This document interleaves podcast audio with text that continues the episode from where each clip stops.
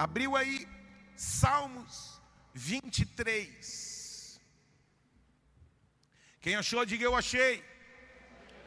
Se demorar para achar o Salmo 23, você merece um cascudo santo, né, ovelhinha? Né?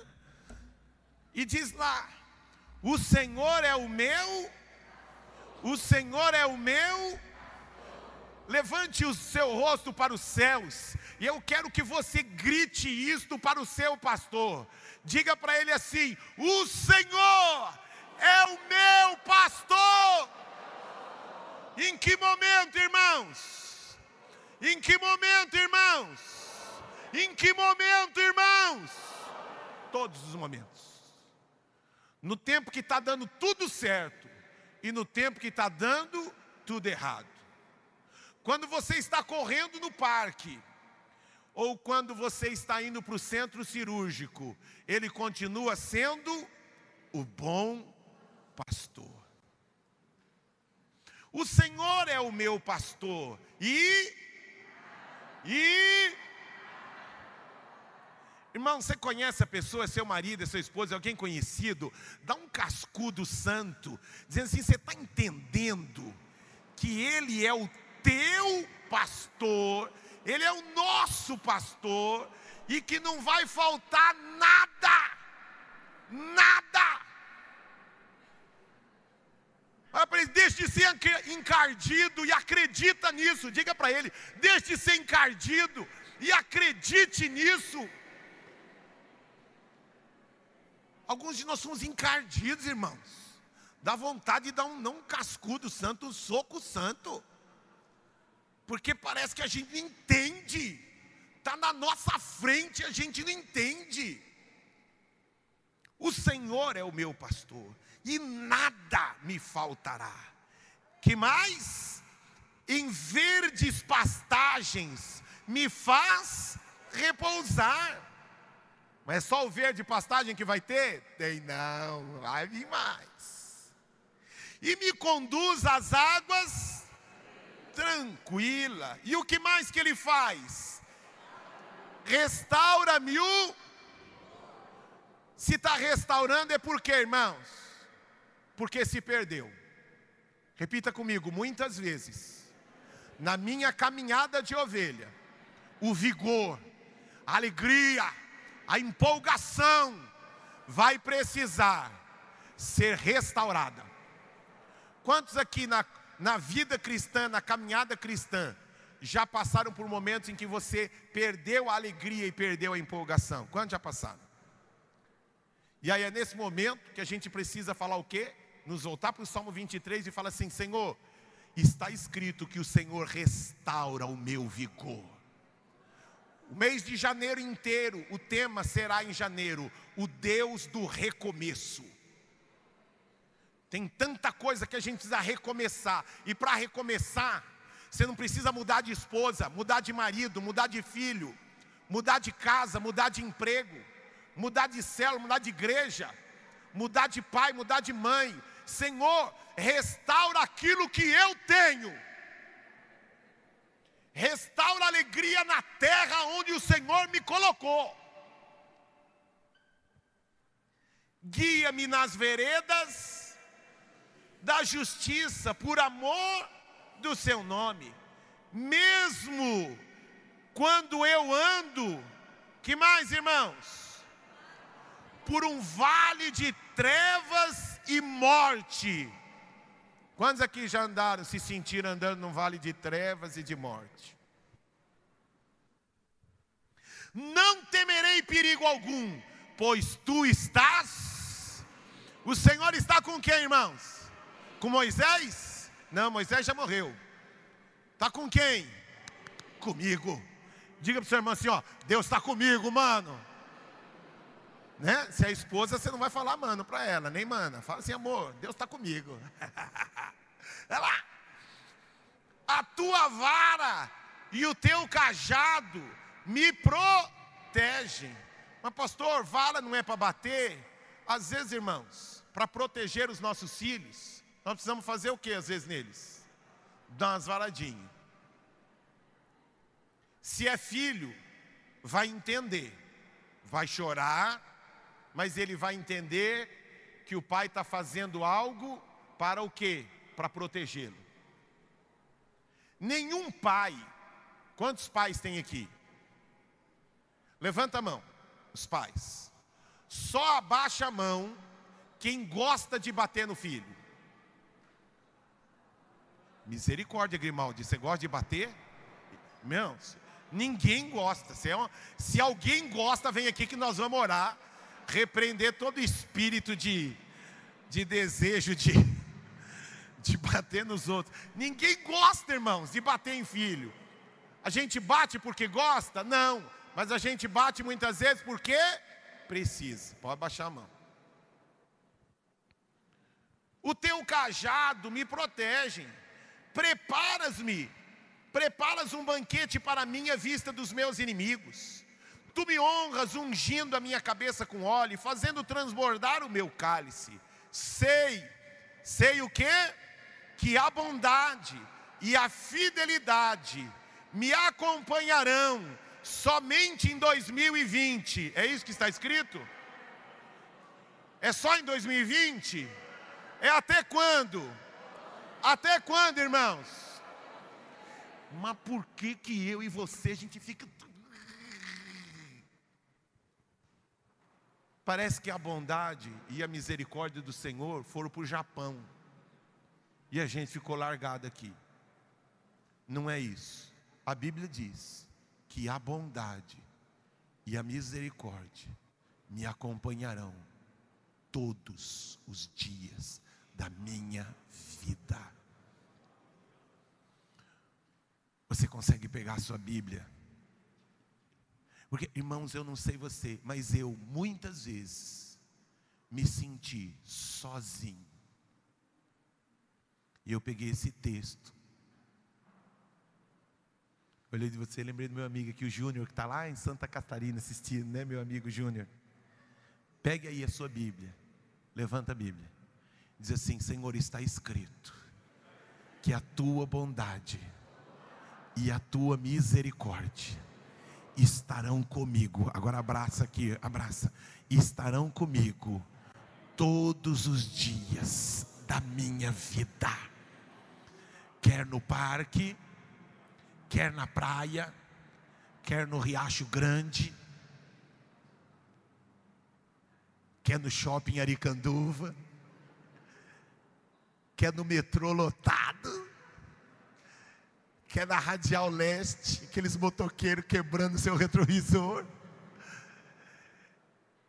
Mas naquele momento, você vai se lembrar que a bondade, quando você recebe, ouça isto. Quando sai o diagnóstico do exame que você fez e não vem o resultado que você acreditava que sairia ali, eu quero que você continue acreditando. Está assustado por quê? porque o resultado não deu o que você queria, você continua nas mãos de Deus. Não é câncer, não é Covid, não é tumor, não é cisto que vai dizer acabou, porque a bondade e a misericórdia do Senhor estão sobre nós, estão conosco todos os dias da nossa vida. Eu posso ouvir um grito de glória a Deus. Eu posso ouvir um grito de aleluia. Sequência do texto, não acabei o texto ainda. Me acompanharão todos os dias da minha vida. E o que mais? E voltarei. Nós ficamos quase oito meses sem estar aqui. Mas nós voltamos, irmãos. Estamos de volta com Covid ou sem Covid, voltarei à casa do Senhor enquanto eu viver. E os que creem aplaudam a Ele. Glória! Glória! Glória! Amém. Sente-se. Sente-se um pouquinho. Não converse com ninguém, não se movimente. Deixa eu continuar aqui. Irmãos, qual é o tema de hoje? Cuidado, vamos repetir. Cuidado, ovelha ferida. Diga para quem está pertinho de você: cuidado, se você estiver ferido. Diga para ele: cuidado, se você estiver ferido. O que nos fere, irmãos? N coisas podem nos ferir. Exemplo, José. Quem feriu José? Seus irmãos. Olhe para mim aqui, ó, presta atenção aqui. Quem feriu José? Seus irmãos. Não foi gente de fora. Quem feriu José foram as pessoas do mesmo sangue. E quando a ferida é provocada por amigo, por família, uma coisa é saber que o meu vizinho quer o meu mal, quer que dê tudo errado na minha vida. Outra coisa é saber que quem tem o seu sangue deseja que tudo dê errado para você. Isso machuca. Isso fere. José foi alguém que foi ferido nas suas emoções e no seu corpo. Foi ferido pelo seu patrão. Foi ferido pela sua patroa. Outro, Daniel, ferido por quem? Pelos seus companheiros de trabalho. Não vou perguntar aqui, mas muitos aqui já foram feridos por pessoas que trabalham na mesa do lado, no mesmo departamento, na mesma empresa. Feridos, machucados, por gente que trabalha do seu lado, que quando você descobriu o que ele falava a seu respeito, o que ela falava sobre você, você poderia achar que todo mundo, menos ele, todo mundo, menos ela, falaria isso de mim. E falou. E isso fez o que? Machucou, feriu, machucado. O que eu quero chamar a sua atenção, e foi o que Deus me deu, irmãos, eu estava orando. Isso aqui Deus falou comigo há duas ou três semanas atrás. Eu já aprendi, né, que às vezes é umas coisas assim meio rápidas, eu já oro com papel e caneta do lado. Que aí quando vem eu já paro e pss, começo a escrever tudo que Deus começa a trazer para o meu coração.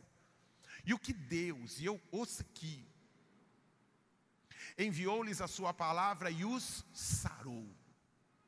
O que eu quero é que você saia daqui hoje decidindo, Grimaldi, eu decido ser curado eu não de, ó, eu não quero ficar carregando essa enfermidade, porque machuca, dói. Uma coisa é sentir a dor, uma coisa é sentir o machucado, já falei sobre isso aqui. Uma coisa é sentir uma dor, uma coisa é sentir-se machucado, Humberto.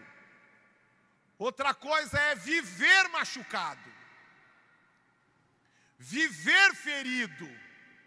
Aí, Marcelo, cuidado, porque isso pode te matar.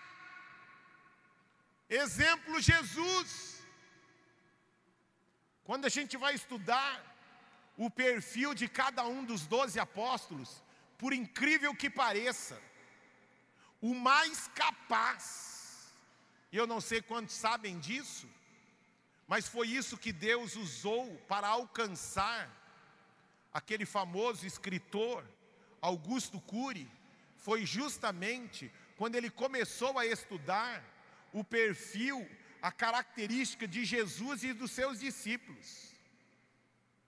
E ele é um dos, ele não foi o primeiro, muitos já, já tinham notado isso, que dos doze apóstolos, o mais capaz, o mais habilitado, o mais inteligente dos doze era, era Judas. Ele foi ferido pelo mais capaz, pelo mais inteligente, pelo mais preparado, pelo mais hábil. E fez o que com ele? O feriu, machucou, traiu. Mas nem por causa disso, Jesus abandonou a sua missão.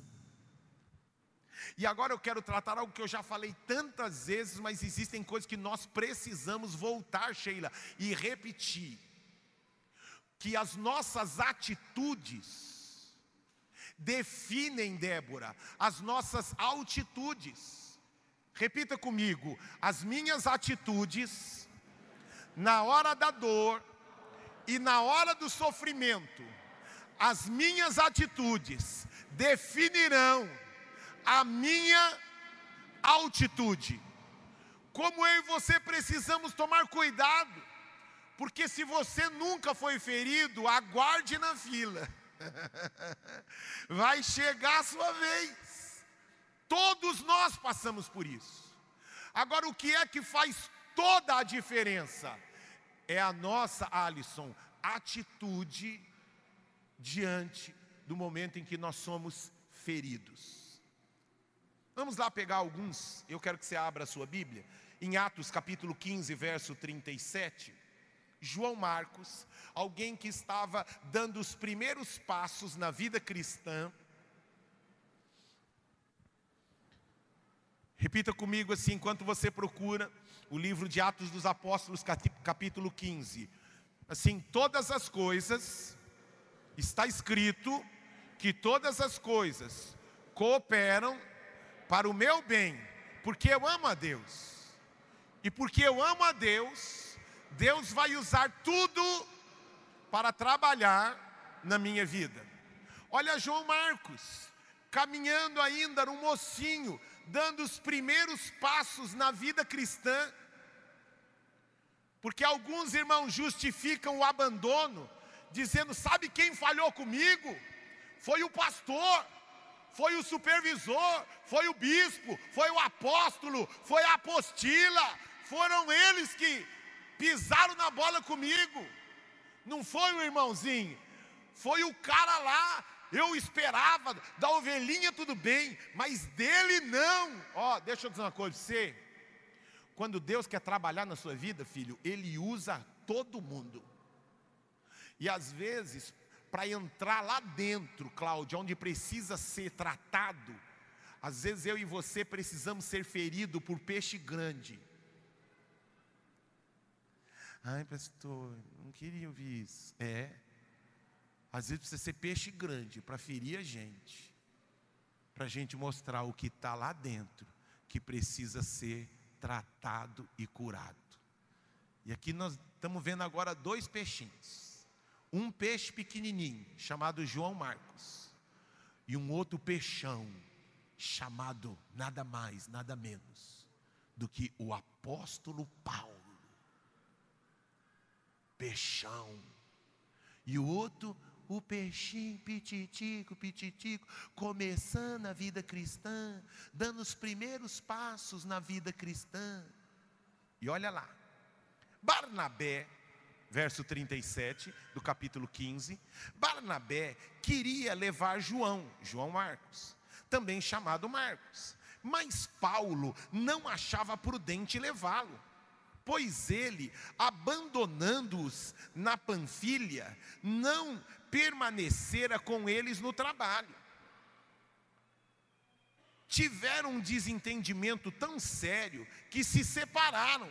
Barnabé, levando consigo Marcos, navegou para Chipre, mas Paulo escolheu Silas e partiu, encomendando, encomendado pelos irmãos a graça do Senhor. Olha para mim aqui de novo. Olha lá o pititico, peixinho fresquinho, lambari ainda. vendo a discussão de dois peixões, Paulo e Barnabé. Olha para aquela criança, vendo os seus dois pais espirituais dizendo assim: Eu não quero ele, aquele ali, aquele ali desiste de qualquer coisa, eu não, estou fora. Imagina o sentimento no coração dele, vendo que o cara que para ele era um líder, um referencial, a gente olhar e falar assim: Ele não me quer.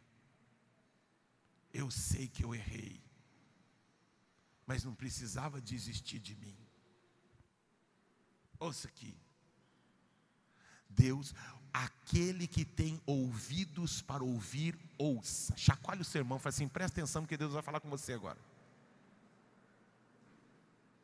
Ó, Deus, para trabalhar com você, vai permitir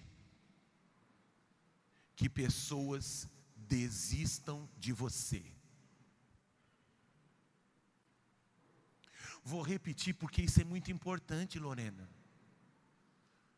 É muito importante, Patrícia, que a gente entenda que ah, e não joga metralhadora em cima do outro, porque Deus está usando.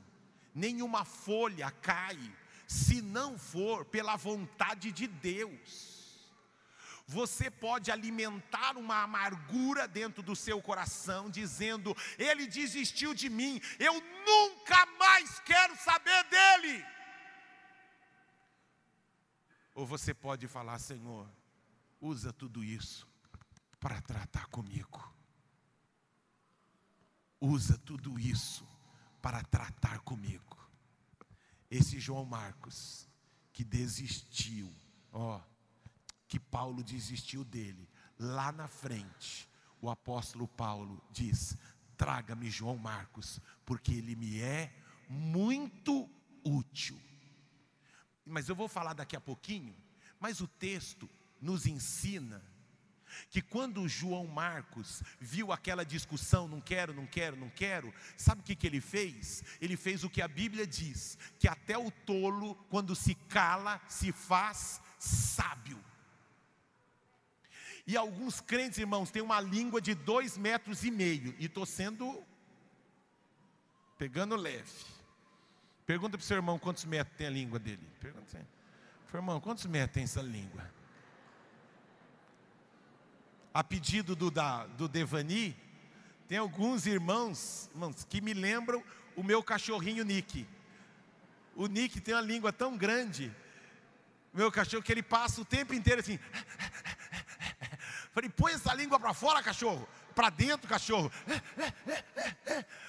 Lingona gigante. Mas deixa eu dizer uma coisa para você.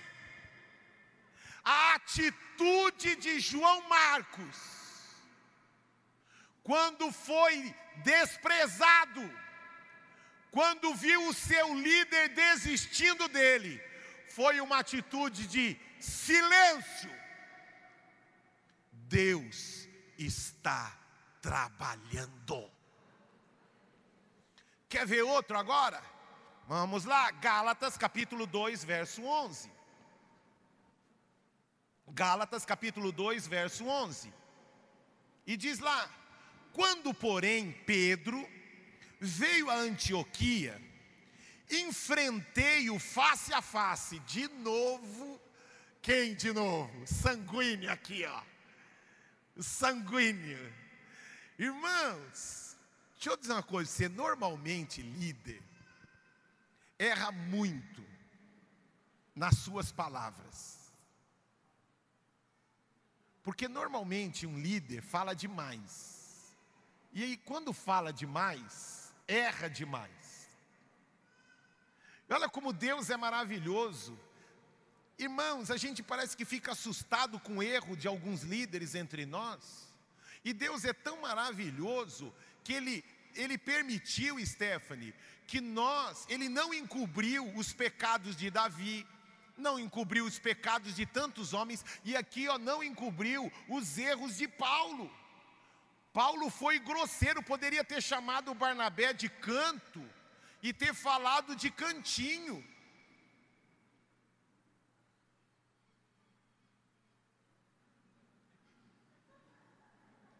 Que bom que você chegou. Então, ó, poderia Paulo ter chamado de cantinho.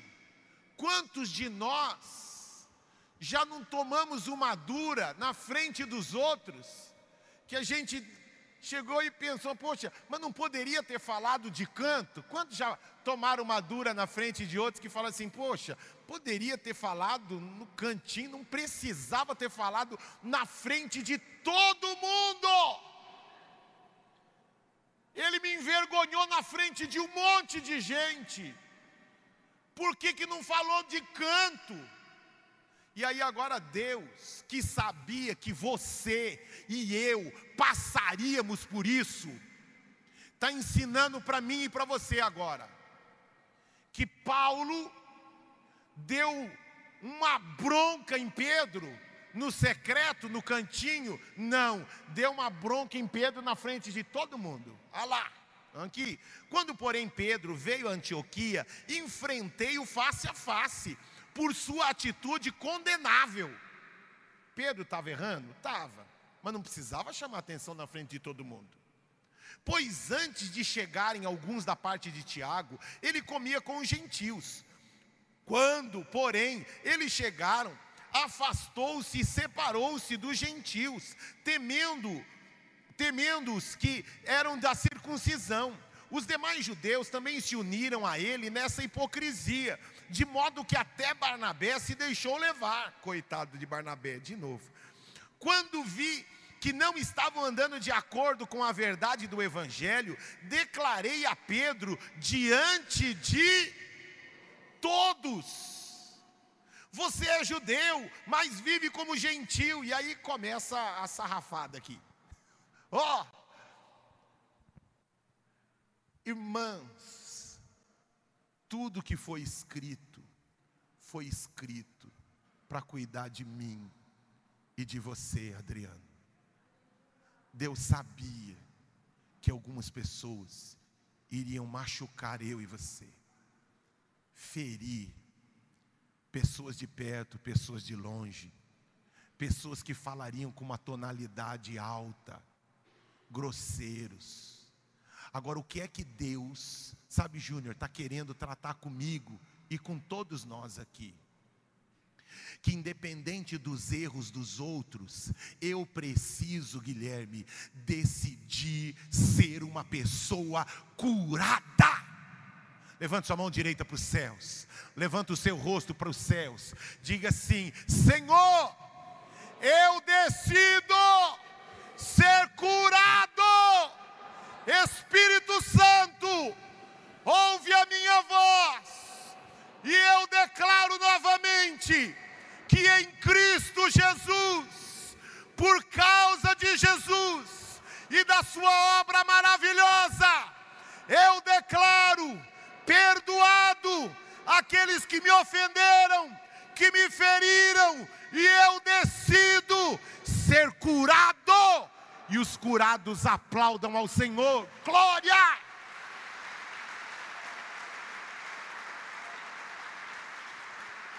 Meu irmão, eu e você precisamos decidir sermos pessoas totalmente, Dani, curadas porque às vezes Deus está querendo nos levar para uma posição maior, Deus está querendo nos, nos levar para um outro nível, mas não dá para mudar de nível, sabe por quê? Porque a gente empacou ali.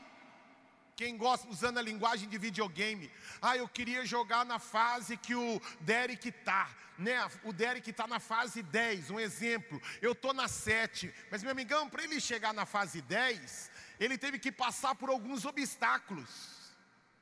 E alguns de nós quer fazer, sabe o que? Que eu já vi meus filhos fazerem isso. Já vi. Ó, pega aqui e, e destrói esse inimigo aqui, ó. Avança essa fase e eu continuo depois. Quem tem filho já deve ter visto fazer isso. Não, pega aqui e passa, que eu não consigo. Isso no joguinho, David, é possível. Mas na vida real, isto não é possível. Na vida real, meu amigão, se você não passar por aquele obstáculo, você vai ficar travado. E que Deus nos livre, Gildo, de ficarmos travados. Deus quer que eu e você avancemos. Avancemos. Amém. E a Bíblia nos dá algumas atitudes que eu e você precisamos tomar quando nós formos feridos. Orientações bíblicas. Vamos lá. Abra sua Bíblia no livro de Provérbios, capítulo 17, verso 28. Provérbios 17, verso 28. Diz lá: Até o insensato passará por sábio, se ficar quieto, e se tiver com a língua, parecerá que tem discernimento. Entendeu? Tem uma Bíblia, versão São Paulina, que diz assim: Até o corintiano ficará inteligente quando ficar quietinho diante da vitória do São Paulo, que temos tudo para sermos os campeões esse ano. Então você fica quietinho e aplaude de pé. Estou brincando, irmãos. Brincando, mais ou menos. Vai lá. Ó, oh. brincadeiras à parte. Irmão, quando eu e você não estamos entendendo, estamos sendo feridos, a Bíblia está dizendo que você precisa fazer o que? Ficar quietinho. Fala para o seu irmão assim, ó, fica quietinho, filho, fica quietinho. Não é assim, eu não concordo. É, ó, filho, quieto, quieto. Quantas vezes, irmãos, eu fui acusado injustamente e eu percebi porque ou a gente começa a viver de forma sobrenatural, ou meu irmão, então vai viver a vida loucamente. Você vai ver aonde você vai parar. Ou a gente começa a acreditar, Marisa, que Deus está no controle, mas o que Ele está fazendo é injusto. Eu não merecia isso, Lúcia. Está errado. Mas eu dobro o meu joelho e falo, Senhor, põe a tua mão. Eu não tive chance de falar, ou se eu falasse, não ia mudar nada. Senhor, cuida de mim. A tua bondade e a tua misericórdia estão comigo todos os dias. As irmãs, deixa um desabafo aqui de pastor. Tem crente, irmãos, que parece tudo menos crente, porque, porque quer ganhar tudo no grito. Quer ganhar, Maurício, tudo no grito. É para gritar sim, mas gritar com Ele. Senhor, eu não aguento mais, estou no meu limite. Faz algo, intervém. Mas sabe o que ocorre, irmãos? A gente não grita com Deus, a gente passa a gritar com os homens. E quando a gente grita com os homens, a gente briga com os homens. E quando a gente briga com os homens, Deus recua. Sabe por quê? Porque não é esse tipo de luta que ele nos orientou. Ele disse que a nossa briga não é contra a carne, nem contra sangue, mas é contra principados e potestades. Volto a dizer, tem muito crente que tem tudo, menos coração e joelho de crente. Espero que a Rosaura esteja em casa assistindo. Ela está assistindo. Ouça aqui, Rosaura. Eu estava em casa. E o Espírito me incomodou em dizer isto para você. A despeito de todas as suas dificuldades, você é uma das pessoas que a morte disse: ela é minha. Chegou o tempo dela e Deus acrescentou a você anos de vida. Irmãos, e Deus mostrou que fez isso na vida de muita gente que está aqui, que você não sabe, não sabe que o seu tempo, na verdade, já acabou, que a morte pediu você, mas Deus está derramando uma unção de estender anos de vida para muita gente aqui neste lugar. Agora que Deus nos dê, nós vamos fazer o que com os 10, 15, 20 anos que Deus nos acrescentou? Lembra quando o profeta chegou para o rei, ele disse o que? Rei, põe em ordem a tua casa. Ele não disse, ó, aproveita para ir para o Beach Park, aproveita para ir para o Beto Carreiro, aproveita. Não, você pode fazer tudo isso, mas não foi isso a orientação principal. A orientação principal foi o que? Cuida da sua casa. Cuida da sua casa. Curta sua esposa, curta seus filhos. Curta sua família. Quantos parentes você vai estar nesse final de ano? Não pode estar com muito, né? Até teve uma frasezinha que uma amiga da minha esposa mandou para ela. Eu rachei o bico. Como que era a frase? Que a dificuldade gigante nesse final de ano é que a orientação é que você não pode ficar que você pode reunir nesse final de ano até 10 pessoas sem problemas. Mas o problema é você encontrar 10 pessoas que não têm problema. Não, você pode reunir até 10 pessoas sem problema, mas o problema é você encontrar 10 pessoas que não têm problemas. Então, deixa eu dizer uma coisa aqui, meu amigo, curta a viagem. Vou pregar sobre isso em fevereiro. Nós estamos estabelecendo metas. Maravilha ter metas. Mas a sua meta talvez só seja alcançada daqui 5, 10, 15, 20 anos. E até lá, curta o hoje. Desfrute do hoje. Com alegria, com empolgação. Mas pastor, eu fui ferido não, eu decido ser curado. Não vou ficar preso e amarrado a nada. E eu vou me calar e entregar tudo nas mãos de Deus. Olha o outro texto, Provérbios 29, 11. O tolo dá vazão à sua ira. Ah, ele falou, aí eu gritei mesmo, pastor, é o tolo, o tonto ele dá vazão. Ah, fiquei nervoso quando eu vi, eu gritei, eu falei mesmo. A Bíblia está chamando você de tolo. Que na hora da ira gritou, xingou, mandou embora. Ah, pastor, não aguentei ela. Falei para ela, vai embora. Aí ela foi. Pastor, eu não queria que ela fosse. Ué, mas você não disse para ela ir?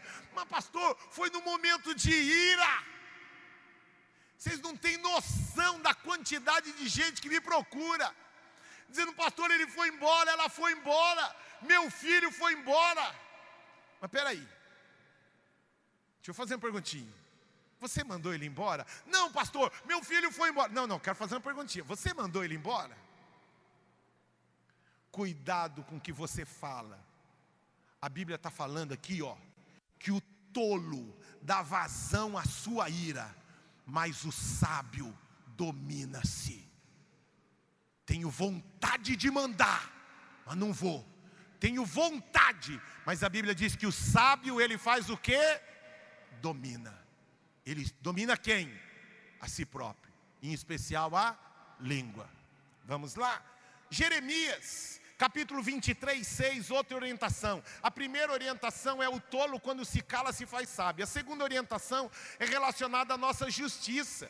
Nós precisamos crer que o Senhor é a nossa justiça. Está lá em Jeremias 23, 6. E seus dias, Judá será salva, Israel viverá em segurança. E este será o nome pelo qual será chamado: O Senhor é a nossa, o Senhor é a nossa justiça. Diga assim: o Senhor é a minha justiça. Ah, eu vou procurar justiça. Cuidado. Quem tem que ser a sua justiça? O Senhor é a sua justiça. Aí tem um, um filmezinho, dá? Tá pronto aí, Davi? Está prontinho o filme? Como eu e você, irmãos, quanto eles aí já fica no esqueminha o filme, um filminho que eu que eu recebi essa semana e eu achei engraçado. E está muito dentro daquela ovelha ferida, que a gente precisa tomar cuidado. Porque é no momento que a ovelha é ferida que você descobre se é a ovelha ou se tinha um bodezinho lá dentro. Né? Vai lá, apaga para mim todas as luzes, apaga tudo para mim. Apaga tudo, amplia, amplia, amplia. Vocês não tinham testado antes? Você falou que iam testar antes. Testou? Ficou grande? Tinham testado? Amplia. Amplia igual fizeram no teste. Ah lá. Ah lá, volta. Volta. Volta. Não, vamos fazer bonitinho. Solta. Está lá o, pastor levando as ovelhas para passear. Aí as ovelhas derrubam o pastor. Ele fica meio assim, né? Olha lá a ovelha. Olha a ovelha. Olha a ovelha. Vocês riem? Tem um monte de vocês fazendo isso comigo. Volta lá de novo. Tem ovelha. Isso aí, né? Tem ovelha que só Jesus dá causa, irmãos. Solta de novo no início. Solta pra mim, volta lá. Negócio de louco. Por quê? Olha lá, o pastor às vezes erra, tá lá. Foi atropelado pelas ovelhas. Aí tem sempre uma abençoada com uma unção dobrada. Olha lá o que ela faz. Volta aqui. Irmão, acende para minhas luzes. Cuidado para você não estar tá fazendo isso com seu líder de célula,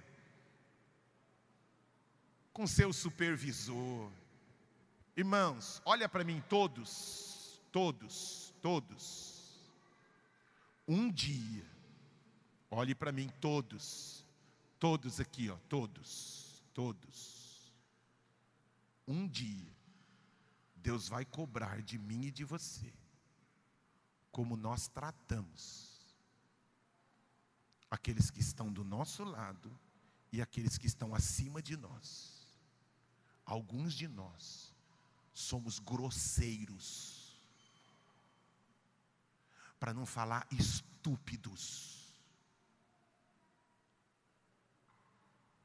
Principalmente aqui, igreja ninguém recebe nada. A gente faz tudo por amor aqui.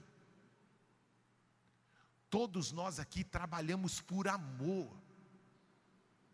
E aí a gente pega uma ovelha que foi ferida pelo marido ou pela esposa ou no trabalho. Aí ele a revolta que tem lá no trabalho traz para cá, Carol, e começa a ferir meio mundo.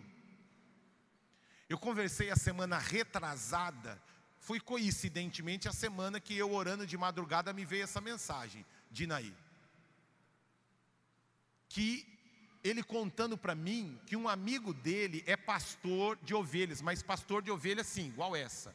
E olha o que ele falou para mim, não sei se é assim mesmo, mas ele contou para mim que um amigo dele é pastor mesmo de ovelha, animal. E ele diz que quando uma ovelha está ferida, ele tem que tirar essa ovelha de perto de outras. Por quê? Porque normalmente a ovelha ferida, ela começa a morder as ovelhas que estão próximas dela. E por isso o pastor, para não machucar as outras, ele tem que pegar aquela ovelha ferida, tirar, colocar num canto, tratar aquela ovelha, ele não abandona a ovelha. Mas enquanto ela está ferida, quem tiver perto encostou na ferida dela, a primeira reação dela é morder, porque ela acha que o outro está atacando. E alguns de nós, irmãos, porque fomos feridos no trabalho, na escola, pelo marido, pela esposa, pelos filhos, sem a gente perceber, porque estamos feridos. Quem está perto da gente, a gente morde. A gente morde, machuca. E a gente precisa tomar cuidado com isso, irmãos. Porque nós somos igreja do Senhor. Nós precisamos perdoar uns aos outros, encorajar uns aos outros, estimular uns aos outros e respeitar uns aos outros. Mas tem gente, irmãos, que parece Júnior, que tudo aquilo que morre de vontade de falar para o chefe, mas não tem coragem, porque se falar para o chefe vai ser demitido, chega na igreja e fala para o líder de célula, e fala para o supervisor, e às vezes o coitado do pastor toma chifrada também. E o, e, o, e o pastor não sabe nem porque está sendo mordido. O que, que foi, meu? Irmãos, 2 Coríntios capítulo 15, verso 17, verso 17 não, 2 Coríntios capítulo 13, verso 5, não está aí no texto, me veio agora, 2 Coríntios capítulo 13, verso 5, diz, examine-se, eu e você precisamos estar continuamente se examinando, Maurício dando uma paradinha para verificar: estou mordendo alguém? Dá uma olhadinha para sua esposa, para seu marido, para seus filhos, e fala assim: Eu estou mordendo você? Cuidado que ela vai ai, bastante. Ó, oh, não fala a verdade agora não, só segura, fica quietinho, fala não. Se você falar assim, não, você está me mordendo, então fala quando foi que eu mordi. Mas ó, nós precisamos tomar cuidado, irmãos. Faz sentido o que eu estou falando ou estou viajando na maionese? Precisamos tomar cuidado. Às vezes você, marido, tomou uma bronca lá do chefe, chega em casa, vai morder a esposa, vai morder os filhos. Ei, ei, menos. O problema ficou lá no trabalho. Mas não, tomou um contrato que não deu certo, chega em casa mordendo os filhos, mordendo todo mundo. Até a sogra, tadinha, leva mordida também. Vamos lá. Seguindo aqui, Hebreus, caminhando para o final, Hebreus capítulo 12, verso 10. Hebreus, capítulo 12, verso 10. Diz lá: Nossos pais disciplinavam por curto período, segundo lhes parecia melhor, mas Deus nos disciplina para o nosso bem, para que participemos da Sua santidade. Nenhuma disciplina parece ser motivo de alegria no momento, mas sim de tristeza, que eu já mencionei isso aqui. Mais tarde, porém, produz fruto de justiça. E o que mais? Paz para aqueles que por ela foram exercitados. Portanto, fortaleçam as mãos enfraquecidas e os joelhos vacilantes façam caminhos retos para os seus pés, para que o manco não se desvie, nem antes seja mas antes seja curado. Vamos ler juntos agora? Um, dois, três. Esforcem-se para viver em paz com. Esforcem-se para viver em paz com todos e para serem santos. Sem santidade, ninguém verá o Senhor. Agora vamos lá, todos juntos de novo.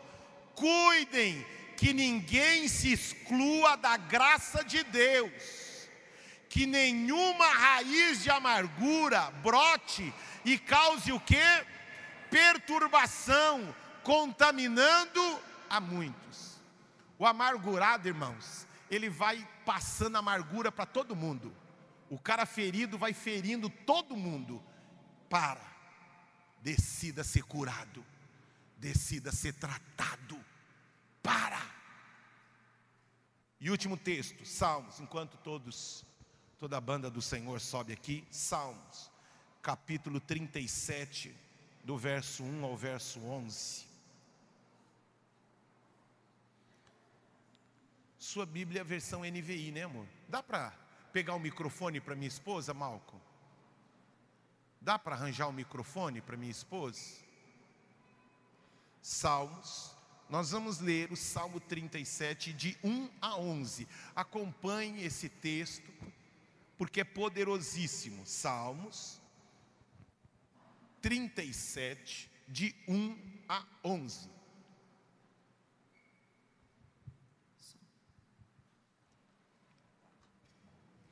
Não se aborreça por causa dos homens maus, e não tenha inveja dos perversos, pois como o capim logo secarão, como a relva verde logo murcharão. Confie no Senhor e faça o bem. Ó, oh, confie no Senhor e Posso dar uma atualizada? Confie no Senhor e permaneça fazendo bem. Não abandona não. Irmãos, o que eu estou falando parece ser tão simples. Pastor, queria que o senhor falasse da. Né, foi tão gostoso. Semana passada eu ouvi a mensagem tão poderosa e abençoadora do Neno, falando a respeito dos últimos dias. Mas eu quero falar desse dia. Viu? Nós precisamos saber a respeito dos últimos, mas nós também precisamos considerar, Cris, o dia de hoje. E alguns irmãos estão feridos hoje. Foram feridos por amigos, pela esposa, pelo marido. E por que que Deus colocou no coração da minha esposa? O tema veio no coração da minha esposa. O poder do recomeço. Porque ela tem conversado com muitas mulheres aqui na nossa comunidade. Sabe o que ela tem sentido, Lê? Que alguns não têm força, Michele, para recomeçar o casamento.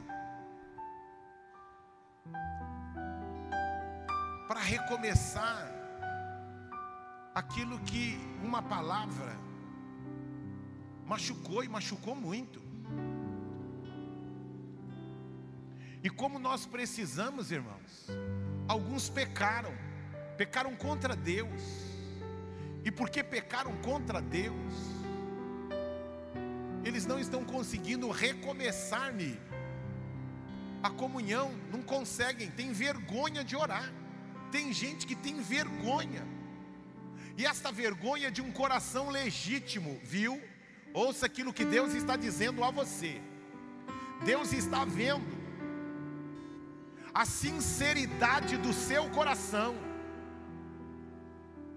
porque Ele vê que você percebeu que aquilo que você fez entristeceu o seu Pai Celestial. Mas nós precisamos de poder para restaurar a nossa vida com Deus. Em janeiro nós vamos falar restaurando poder para restaurar a nossa comunhão com Deus, poder para restaurar as nossas finanças, porque alguns neste período, irmãos, perderam e perderam muito.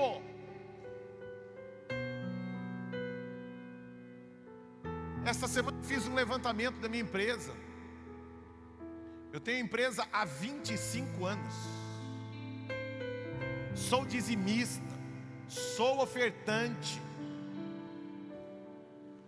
Deixa eu abrir um negócio aqui, às vezes tem, às vezes, nós abençoamos mais as pessoas falando das nossas dificuldades do que das nossas vitórias. Então deixa eu falar para você de uma dificuldade minha. Há 25 anos tenho uma empresa. Eu nunca, nunca havia pedido empréstimo para pagar décimo terceiro para os meus funcionários. Depois de 25 anos de empresa, pastor, o senhor não tem receio de falar isso? O senhor não é dizimista? Não, é neste momento que eu provo o quanto eu confio em Deus. Porque falar que Deus está comigo, quando eu paguei todo mundo e ainda está sobrando dinheiro na carteira, é um negócio. Agora, quando depois de 25 anos, que eu estou querendo colocar para você, é que o momento do mundo e do Brasil também afetou a mim, pastor. Tem gente que ganhou muito dinheiro, e tem gente que perdeu muito dinheiro. Mas tanto para o que ganha como para o que perde, Deus continua esperando a mesma coisa: fidelidade, fé e acreditar que Deus está no controle. Como eu e você precisamos continuar, e a Bíblia está dizendo assim: ó, confie no Senhor e continue fazendo bem, continue trabalhando continue sendo dizimista, ofertante, continue ajudando sua família, continue socorrendo as pessoas, continue, continue, continue.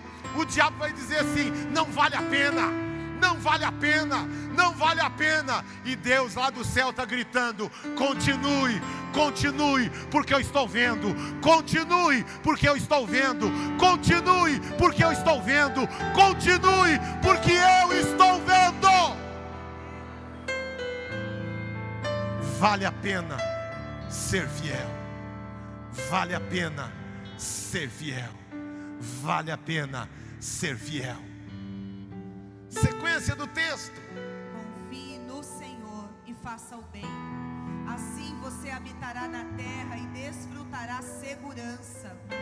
Deleite-se no Senhor e Ele atenderá aos desejos do seu coração. Ó, oh, irmãos, deleitar no Senhor quando está tudo dando certo. Senhor, eu sei que o Senhor continua cuidando de mim. Em paz me deito e logo pego no sono.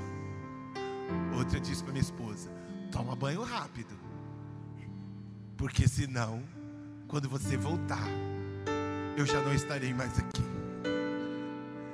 E foi batata. Quando ela entrou no quarto,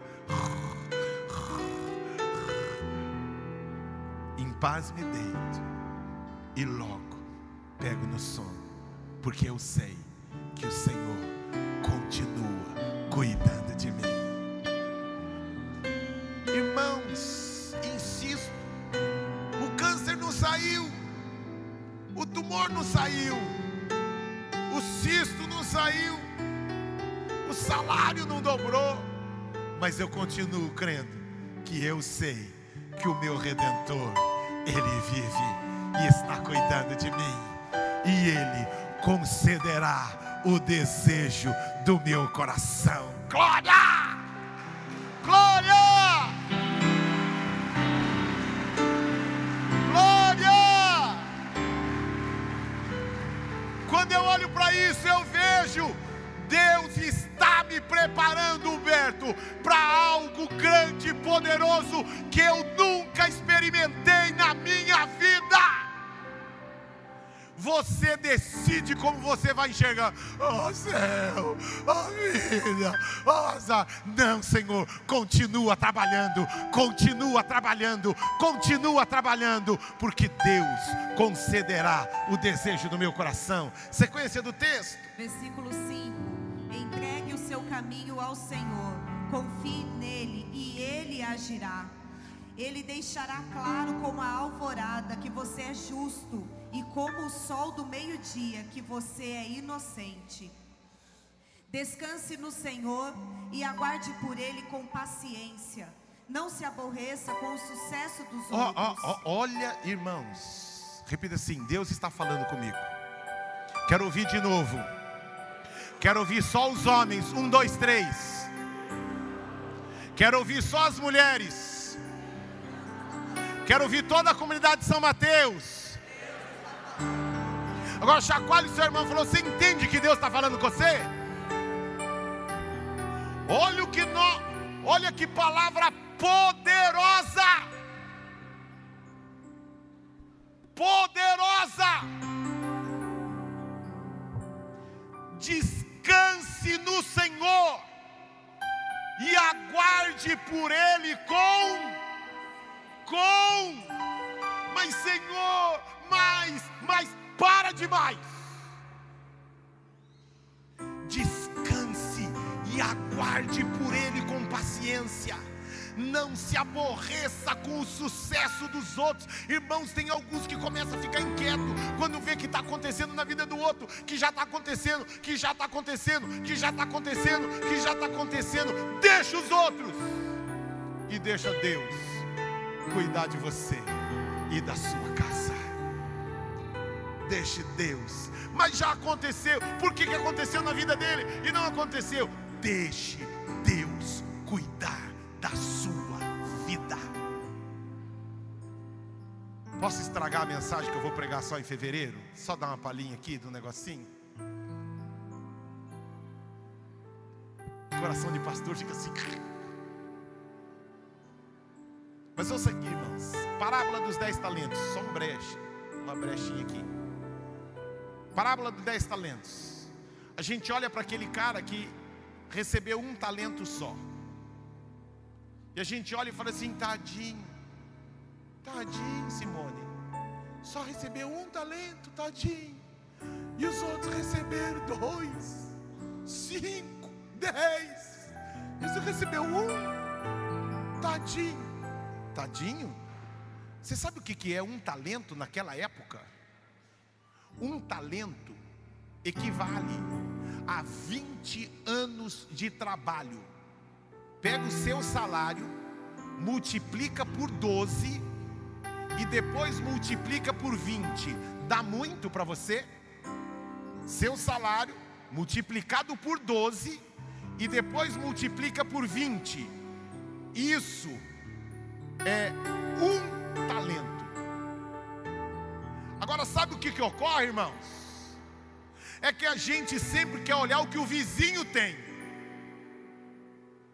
E quando a gente olha o que o vizinho tem, a gente olha para o nosso e diz que o que a gente tem é pouco. Aquele que tem ouvidos para ouvir, ouça o que o Espírito diz à igreja. O que você já tem não é pouco. Ouça o que o Espírito diz à igreja. O que você já tem não é pouco. É que a gente fica tentado a olhar para que os outros que têm muito mais do que a gente.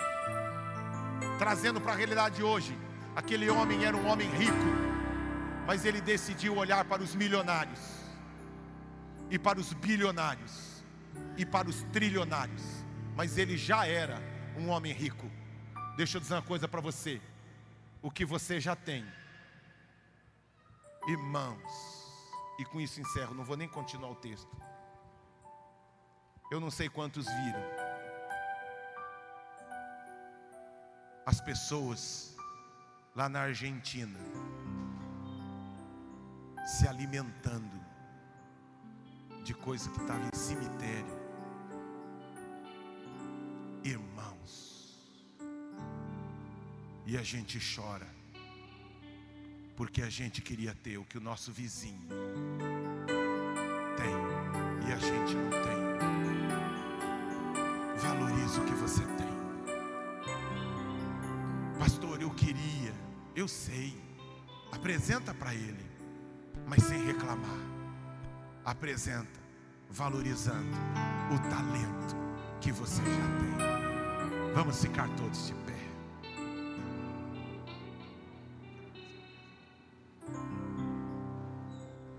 Põe as suas duas mãos no seu coração.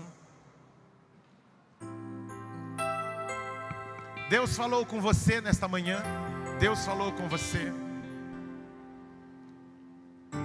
Eu quero falar aqui com os, com os que estão presentes. Infelizmente, alguns não podem. Mas você que tem conseguido estar presente, procure se empenhar para chegar às nove. Deus está fazendo coisas sobrenaturais neste período das nove às nove e meia, que não é transmitido, que é um momento de adoração. Algo sobrenatural Deus está fazendo aqui. Se você pode, diz o livro de Tiago, aquele que pode fazer o bem e não faz, acaba pecando. Se empenhe e valorize.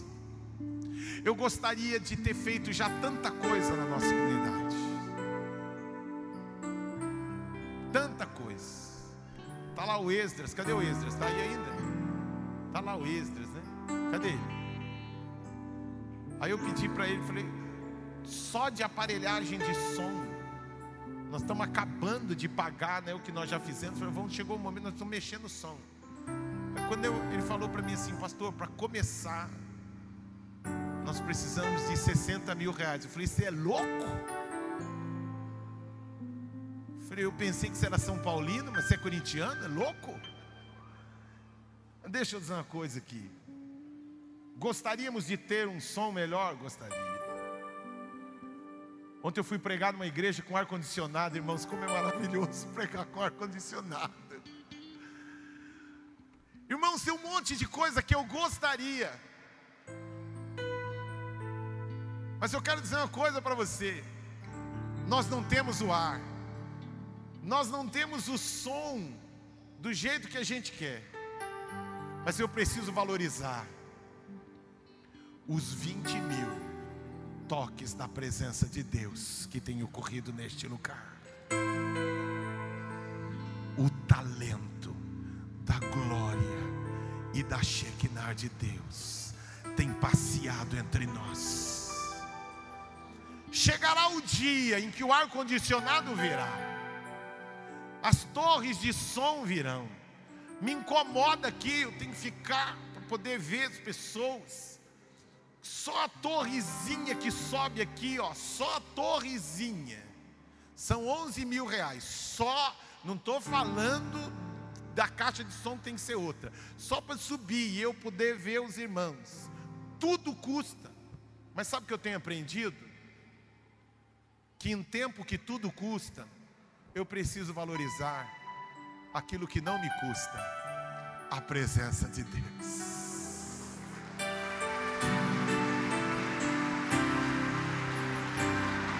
E a presença dele vale muito. Vale muito.